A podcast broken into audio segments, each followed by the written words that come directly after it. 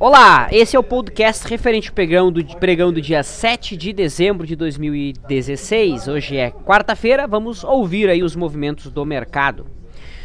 O Bovespa hoje teve uma leve alta de 0,65, baixo volume nos últimos três pregões, mas que não alteraram aí o viés referente ao último podcast que nós apresentamos, né? Que era um cenário indefinido. Ver se continua indefinido resistência em 62,850. É para lá que o mercado está indo no curtíssimo prazo. No entanto, antes disso, nós temos uma linha de tendência de baixa. Como o mercado está indefinido, sinceramente, é cara e coroa. 50% de chance de ir para cima, 50% de chance de ir para baixo. Certo? Não vejo muito o que se fazer no mercado. Dólar tinha gerado uma compra alguns dias atrás, frustrou essa compra, acabou indo para o stop. Ok?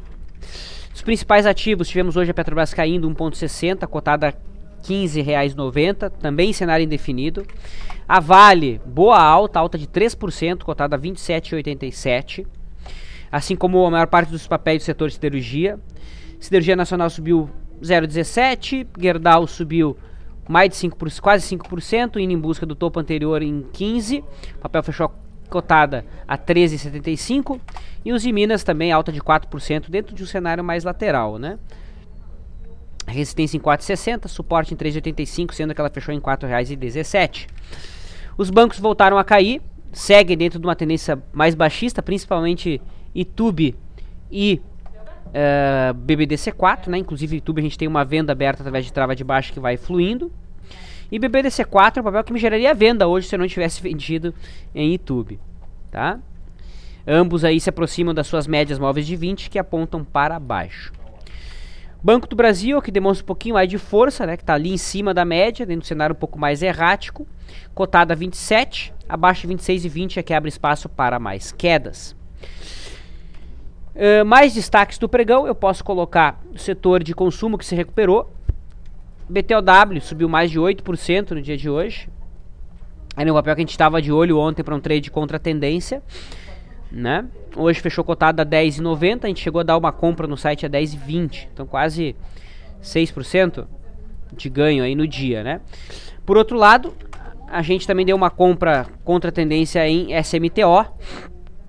E aqui o papel acabou voltando, né? E no contra em torno de 3. Ainda no saldo aí ficou levemente positivo.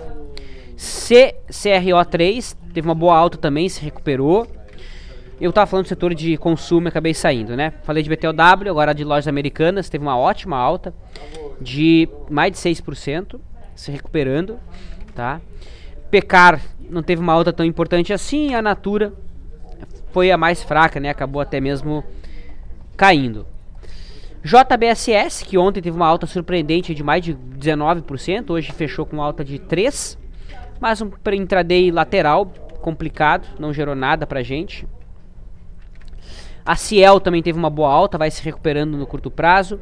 Velide se livrando da média móvel de 20 também, abrindo espaço para uma recuperação em, de prazo maior.